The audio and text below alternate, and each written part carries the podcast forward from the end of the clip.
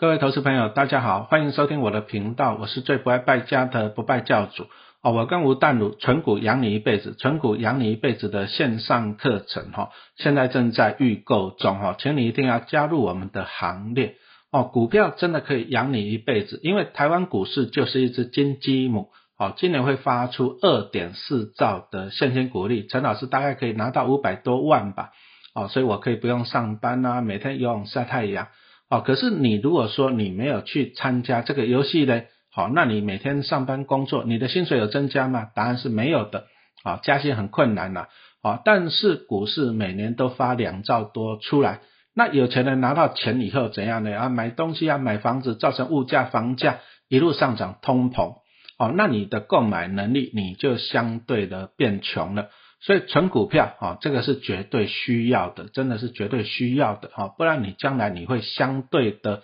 变穷，而且你只要好好的存股票，可以靠股利来养你一辈子，你就可以开除工作嘛，自由自在过自己的人生啊。所以说，请你要来加入我们存股养你一辈子的线上课程，那你可以看我们下面的连结，谢谢。好，今天来讲一下富邦特选高股息三十。零零九零零零零九零零啊，那它真的也是出师不利了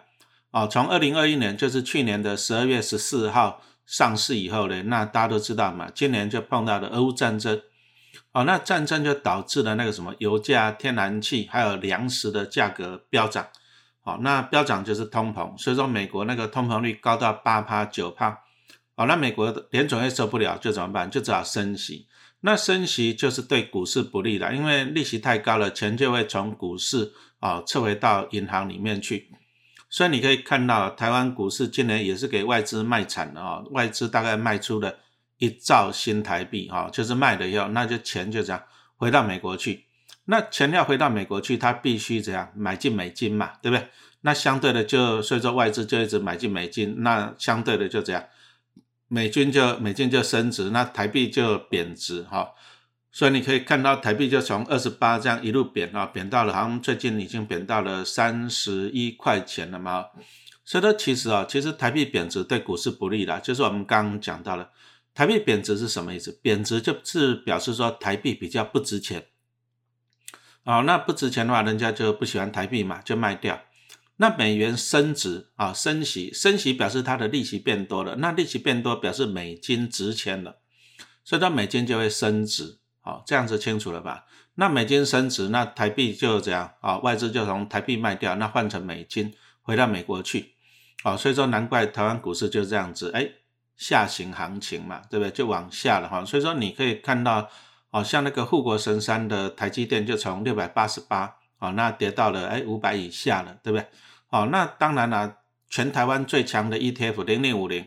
一样不能够幸免于难。哦，它也它也是从年初的一百五十几块钱跌到现在的一百一十块钱附近，哎，也跌掉了四十块，这个跌幅也不小哈。所以说在这里跟大家讲一个观念啊，其实 ETF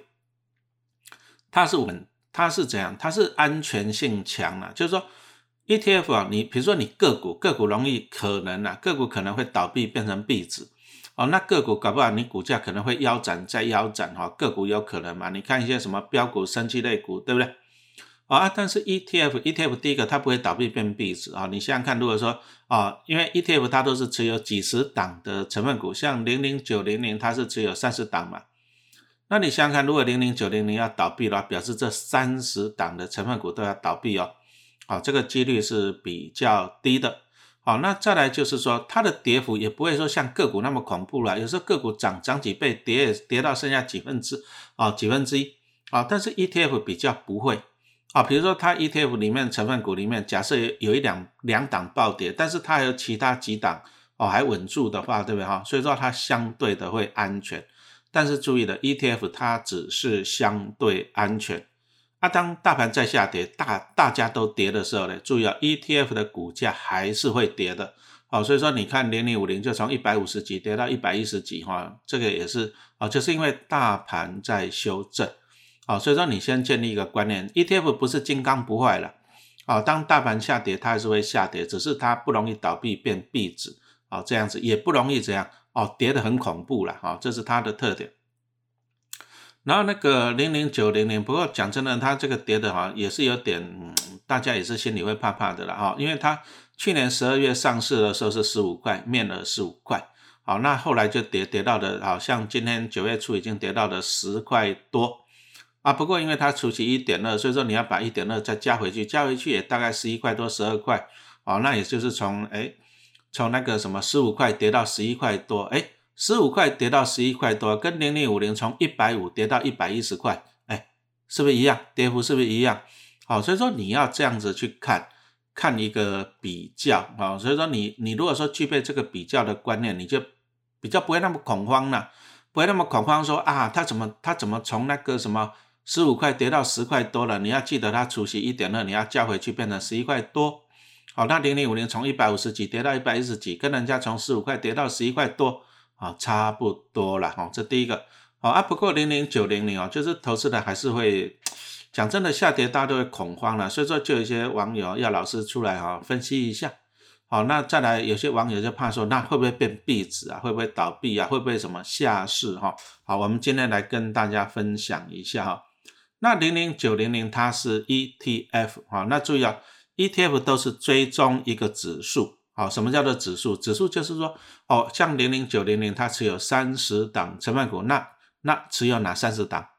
那这一档为什么占几趴？那一档要占几趴？谁决定了？这个叫做指数。好，指数决定了，指数就是它的一个什么投资的策略。好，那指数是由指数公司决定的。注意哦，零零九零零是富邦投信发行的。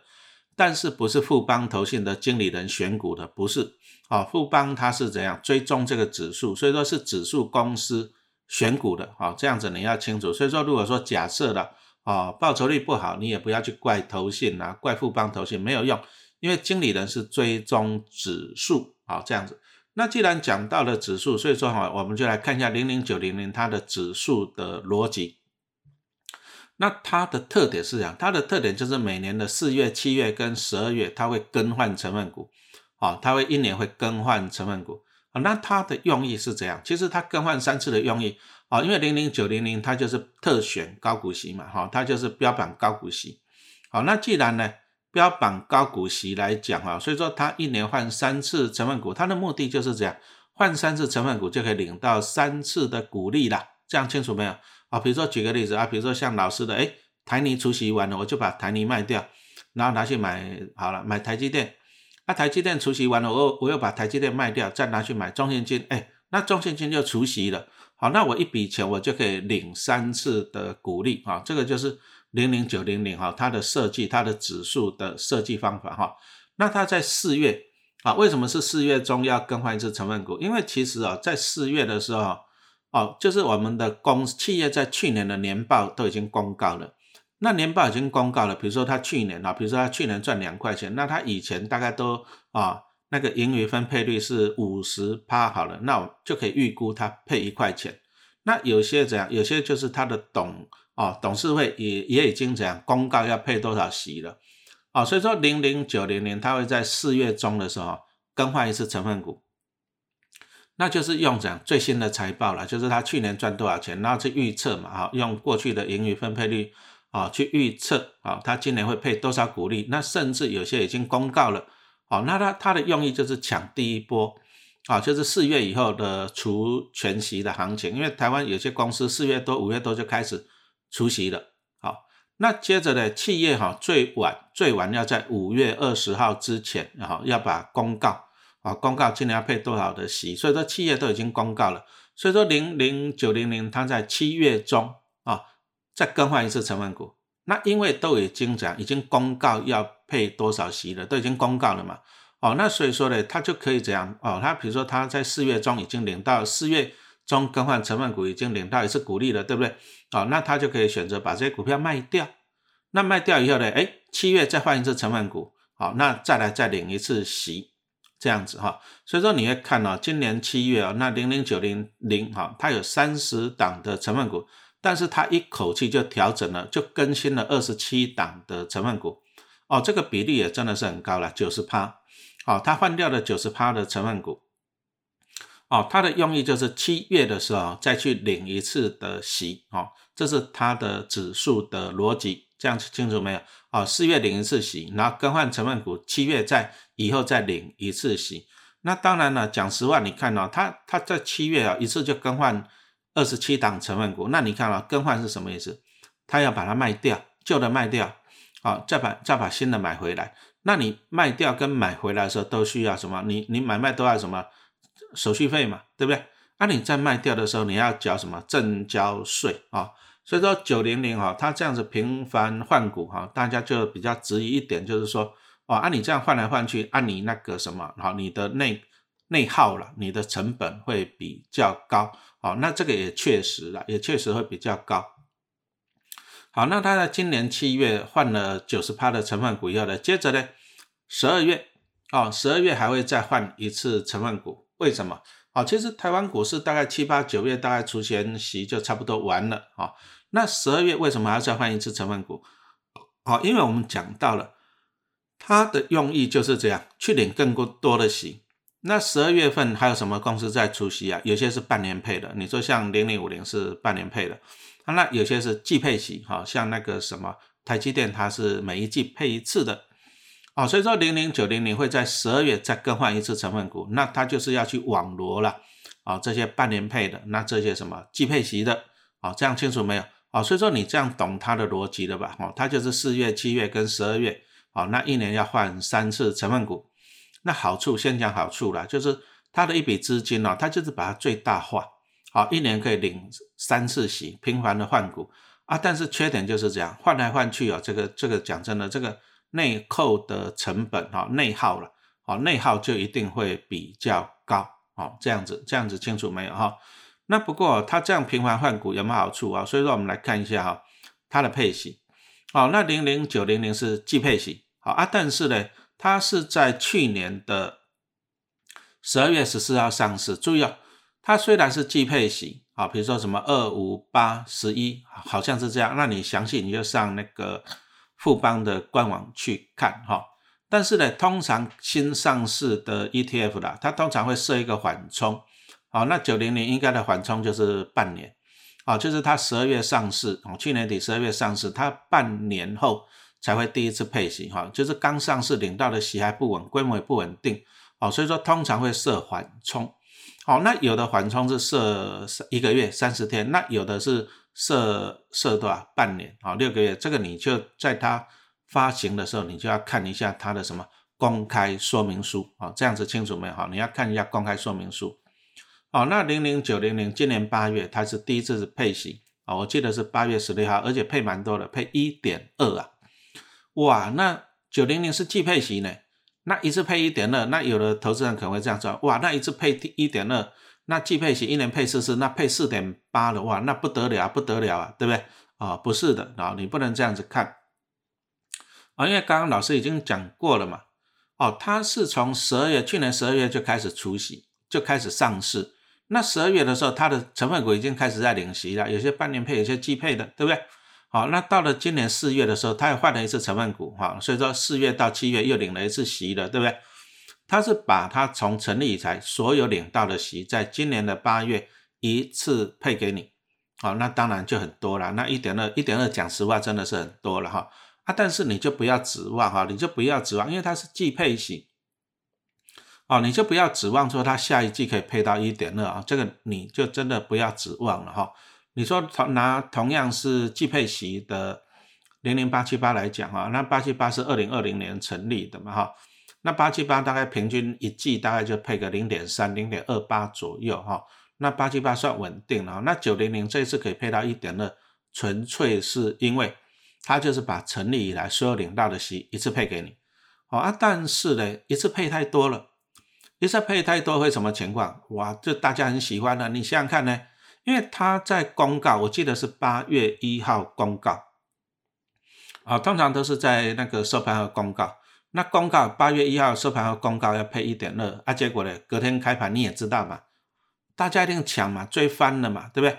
因为那一天八月一号的股价是啊，那时候呢，啊，八月二号了，因为八月二号抢翻天了，那天股价就涨到。十二点六啊，十二块多，那大家会这样想啊，十二块多啊，配一点二，哇，这个九帕十帕，所以大家都去追。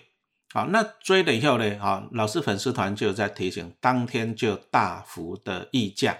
好，那溢价的幅度高达八点三帕，好，那溢价又是什么东西？这个陈老师已经讲很多遍了哈，零零九零零它就是有三十档的成分股嘛，对不对？那你就想想看嘛，这三十档成分股，它把它加加加起来，你就想想看，你有一个篮子啊，篮子里面有三十颗水果。那你把三十颗水果，比如说苹果十块，梨子五块，你把它加起来，好，按你这样加起来总价值啊，比如说一百二十块，这个一百二十块就是你的总价值，好，这个叫做净值，好，那同样的哈，零零九零零一样，它有三十档成分股啊，那它它把它那在那个呃成分股的股价会涨涨跌跌哈，它还是可以算出来它的价值。所以零零九零零在八月二号当天的净值是十一点六七，十一点六七，这个就是它的真实的价值，好啊，但是呢，因为它配一点二，结果投资人看到一点二就去追，啊，追了怎么怎么办？就一直买嘛，那一直买就导致股价就一直节节往上，好，那节节往上，那那一天的收盘价是十二点六四，好，那这个溢价的幅度高达八点三好，那陈老师也有在粉丝团提醒大家了，这个溢价太高，溢价太高，好，请你要小心，哈，溢价太高，请你要小心。可是大家又有一个疑问哦，哎，那通常啊，其实 ETF ETF 它是基金，因为投信发行的是基金啊，但是呢，它又可以再讲在股市中买卖，所以说 ETF 就是可以当做股票买卖的基金。好，那你跟投信申购是用净值啊，但是你在股市里面买卖是用市价。好啊，但是呢，其实 ETF 我我刚刚讲过，ETF 你就是看它的净值嘛，哦，所以说 ETF 它的股价、它的市价会贴近净值，会在自己净值的附近波动，好，因为没有人愿意啦，没有人愿意拿更高的价钱去买更少的价值嘛，对不对？好，这样子清楚没有哈？那其实哦，在 ETF 啊，ETF 是像刚刚讲的零零九零零是由那个富邦投信发行的，啊啊，但是目前的法规就是。目前的法规是这样，富邦投信没有办法直接卖股票到股市，哈，富邦投信这个没有办法，因为这个是这个是就是目前的规定，啊，不好意思，然后它是要经由一些什么流量供应者，哈，也就是我们讲的造市商，啊，啊，其实它就是一些券商了，啊，它要经由一些券商，然后把股票怎样，啊，就是券商这些流量供应者去跟富邦投信买股票，然后再在股市里面倒出来。啊啊，其实它就是一个中盘商的观念。好，你可以想象了，这个你就把它想象富邦投信就是像我们中南部的那个什么啊国的农场嘛，对不对？好，那中间就一个怎么哦菜农菜商啊，那中盘商啊大盘商啊，他去跟他买买了以后再放到台北来卖，是这样的意思哈。那这个造市商他除了啊除他他就是负责提供流量。好，那比如说投资人抢着买。啊，因为配息配很高嘛，对不对？啊，配息配很高，那投资人就抢着要去买，那抢着要去买就怎样呢？啊，那那个理论上啊，造市商就要去跟富邦投信去买股票，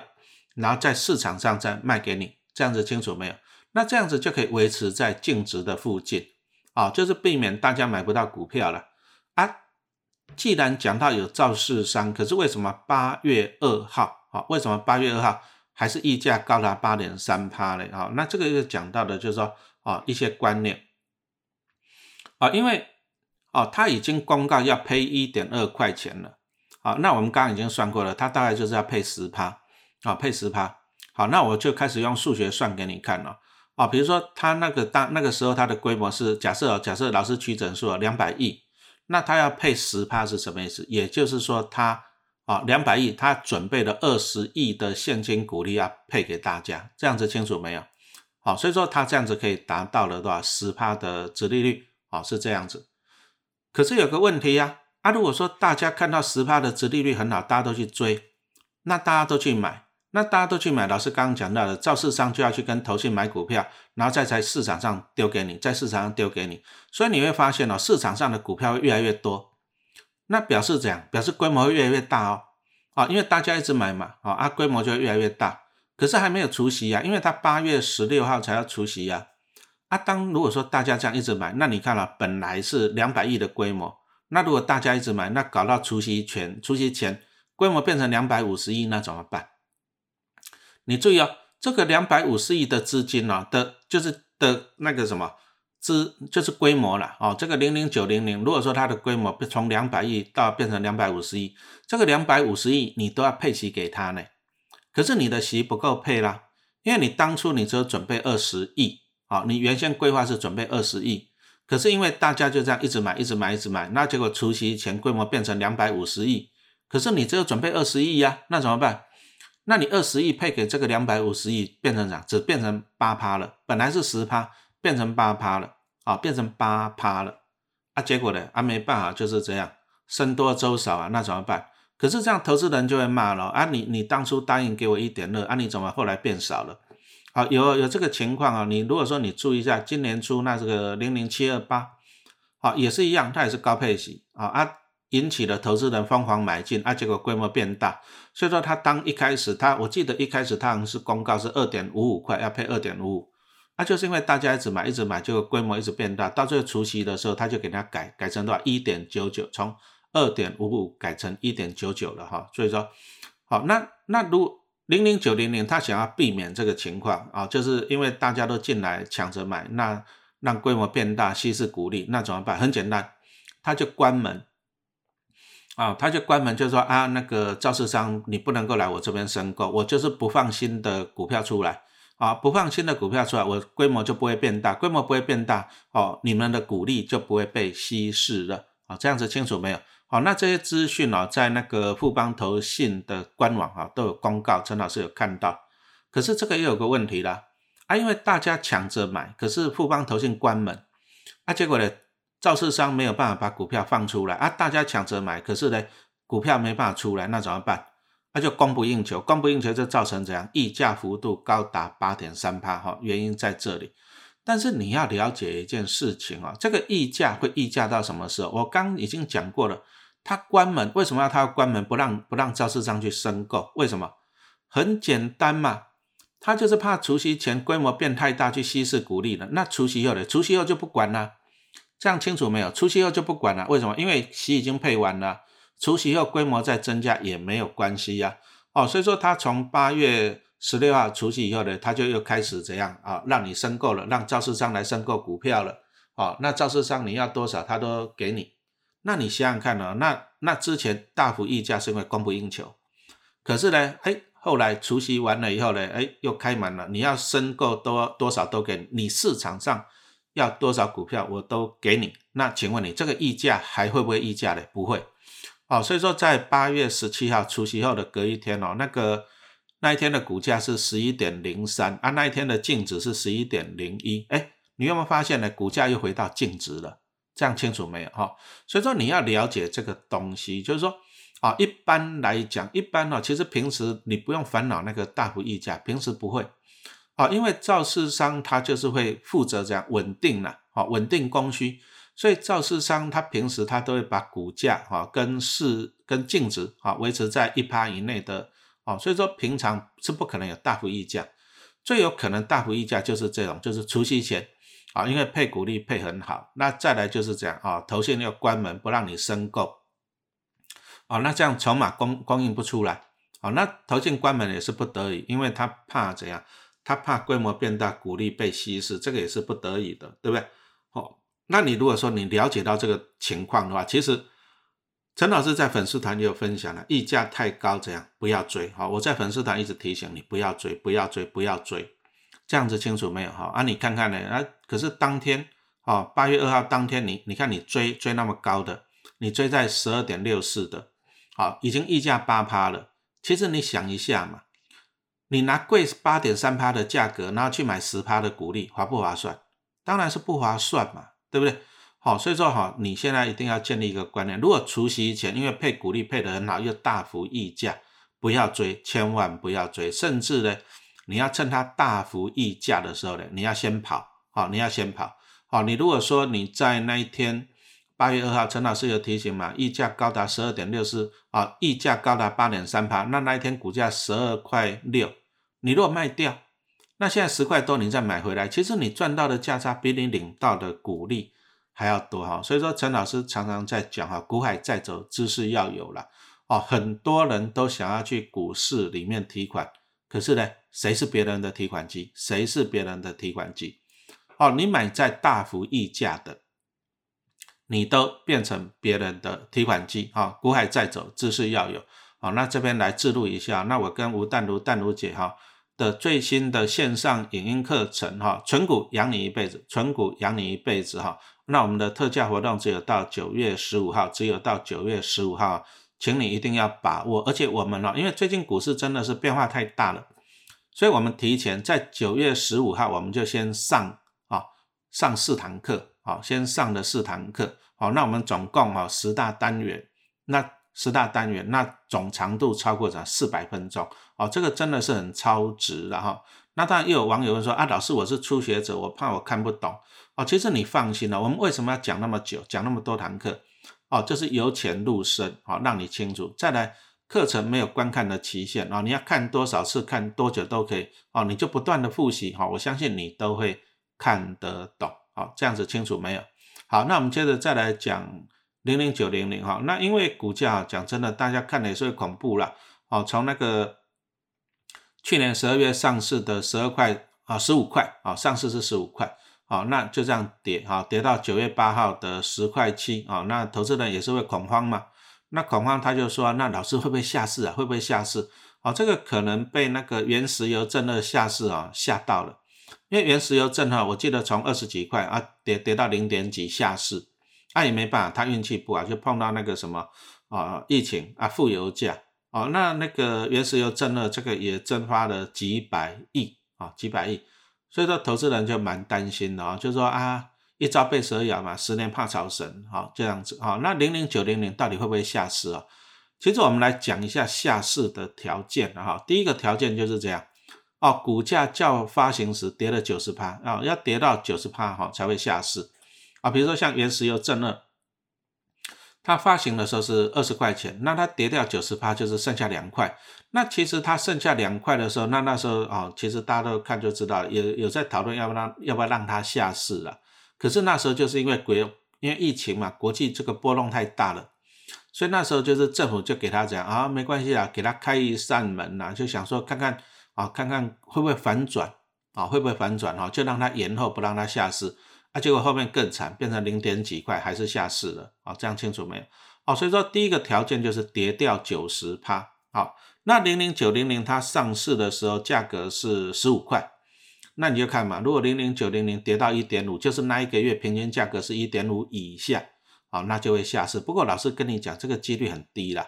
啊，因为。你你想看它跌掉九成，那表示它三十只成分股要跌掉九成嘛，不容易啊，这个暂时暂时是不可能的，你就先不要烦恼这个问题啊。第一个哈，跌九十趴这个东西对零零九零零来讲是不大容易的哈，你不要烦恼了哈。那再来第二个第二个下市的条件就是规模了哦，规模太小也有可能下市哦。那其实投信它赚什么？投信赚的就是赚经理费嘛。比如说我这档 ETF 规模是一百亿。好，那我收的经理费是零点三趴。好，经理费就是说，因为你你买的这个 ETF，那他们必须要把你的钱拿去买这些成分股嘛。好，那这个他收取的费用，这个叫做经理费。好，那你看看，如果说一百亿，那他收零点三趴的经理费用来讲哈，那他可以收到多少钱？你就一百亿乘以千分之三哈，你就算出来是三千万。哎，那投信这样子有三千万可以赚一年啊，那划算嘛，是不是？啊，那注意哦，这个经理费如果零点三帕，其实投资人你不用额外去缴，不用，他就自己会从你的从里面扣，啊，从里面扣，这样子清楚没有？啊，按日计，啊，每天扣，从里面扣，从净值里面扣掉，你不用，你不用去缴，啊，但是当啊规模变小了以后，啊，那这个我们来看一下，啊，比如说像零零九零零，它的经理费率是零点三帕了，那你看到假设哦，假设如果说规模变小，变成两亿的时候。那你就算吧，你把两亿除以一千啊，变成二十万，再乘以三，千分之三，六十万。结果如果说规模变成两亿的时候，他一年只能够收到六十万的经理费。那讲实话了，对不对？你养一个研究员都不够，还要养经理人都不够嘛，对不对？好，所以说如果说规模低于两亿以下，有时候投信就会觉得说，那我干脆不要玩了。规模太小，我干脆不要玩了啊，因为不要玩是因为不是他亏损，而是因为啥？规模太小，他赚不够，赔钱，投信赔钱，那他不要玩。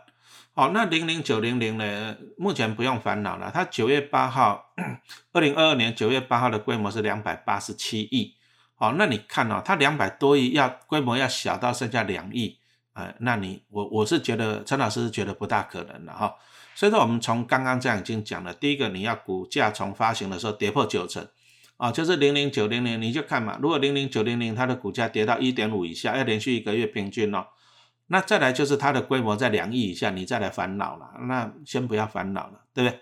好，那规模太小，只是因为投信不完，不是它大幅亏损了哈。那你看，像今年那个元大台商五十零零五四啊，它也申请下市。它下市的时候，因为它那时候规模就剩一一点八三亿啊，收到的经理费太少了啊。可是呢，它股价还有二十八块多，它不是赔光了。注意啊，它没有赔光，它只是因为纯粹就是规模太小。那投信呢，投信觉得不好赚，不玩而已。好，那如果说他下市很简单，他还是拿净值还给你，这样子清楚没有？好，所以说你不会有亏损，因为规模太小，好下市的话你不会有损失，这样清楚没有？好，那零零九零零来讲，我们做一下总结了哈。投资，好，投资人要怎么看呢？其实老师也是观察了，观察了快一年嘛，从去年十二月观察到现在，它的比较不利的情况是在哪里？啊，注意哦。他虽然说一年领三次息，他就是频繁换股领三次息，但是注意啦，你如果说你领到息，可是你没有填息，你还是没有赚呢。那你看今年，今年就很衰啊！今年大盘从一万八千多点跌到一万四千多点，大盘跌了四千点呢。啊，所以说很多股票都在跌。那今年讲真的，今年很多个股出现息以后都在跌，都贴息、贴息、贴息。哦，那零零九零零，因为它它就是除息前它换三次嘛，它就领三次息换三次。啊，它就比较衰，就是它的指数就这样。那换，比如说四月换了成分股以后，领到股利，可是贴息赔一次。那七月的时候再换一次成分股，领到股利，可是又贴息又赔一次。好，那这样了解了吧？哈，所以说讲实话，它今年的报酬率就比较难看的原因在这里，是因为大盘在往下了。啊，不过大盘也不会说持续一直往下跌了。那会不会说跌到底部以后，会不会大盘会不会反弹？当然有可能嘛，因为股市长期来讲还是。啊，因为股市长期来讲啊，还是多头走势比较多了。你从长期来看的话，哈，哦，所以说假设如果说是在多头行情的话，那你就看嘛，那零零九零零，啊，它在四月的时候换一次成分股，假设上涨，那它领到股利又赚到价差，那它七月再换一次成分股，它又领到股利再赚一次价差，十二月再换一次成分股，又领到股利又赚到价差。哦，所以说在上涨的行情中，其实对零零九零零是有利的。哦，那它的报酬率可能也会胜过大盘。哦，所以说它就是运气衰了，就是刚上市的就碰到大盘在下来嘛，因为它上市的时候大盘在高点嘛。哦，所以说它的这时候的报酬率哈输给大盘，这个也很正常。哦啊，但是呢，你如果说你手上有股票，我们刚刚已经跟你分析了，你要下市的几率不高。好，那你就等。啊，反正大盘只要往上的时候呢，啊，它的报酬率就会赢回来了哈。那你如果说你手上有股票的投资人，很简单嘛，你就领到股利再买回去，啊，领到股利再买回去，增加你的张数，啊，然后你就等等大盘上来。那如果是空手的投资人呢，哈，我是觉得你也可以等等看了，啊，因为毕竟它零零九零零，你如果说买在大盘的从底部往上的话，其实它的报酬率会比较高，好，所以我们来稍稍的做一个总结了。哦，就是我目前的观察啊，目前老师的观察就是给你参考哈，那不表示我不敢讲自己是对的哈。就是零零九零零，当大盘下跌的时候，它可能会跌比较多啊，因为它换三次成分股啊，搞不好都在贴息下跌啊啊，但是大盘上涨的时候呢，它搞不好会赚比较多啊，因为它换三次成分股，然后呢，哎，它赚到股利又赚到了价差哈，这是老师目前的心得。那这个就是这一档 ETF 它的指数的特点哈，那就是供大家。参考了哈，供大家参考。那讲实话，如果说我觉得大盘已经跌很多了，我觉得有机会上来的时候，哎，这个时候我也我就会考虑去买零零九零零了哈。这样子清楚没有哈？好，最后还是一样跟大家奉劝了，这个投资股票你还是不能无脑了，好，你还是要好好的学哈。股海在走，真的知识要有啊，不然你领到股利赔上价差，哦，你看你从零零五六啊够无脑了吧，对不对？啊，按你如果说你去年买零零五六，你领到息放到现在，哎。你去年配了一点八，你赚零到一点八，但是你价差赔了四块多呢，你还是赔钱了，你还是赔钱了，哦，所以说其实啊，ETF 哈，你还是要学习，还是不能够无脑啊。最后还是一样广告一下，我跟淡如姐的啊最新的线上影音课程啊，存股养你一辈子，存股养你一辈子哈。这个啊，这个期限啊，优惠的期限只有到九月十五号啊，请你一定要把握。哦，好，谢谢大家今天的收听。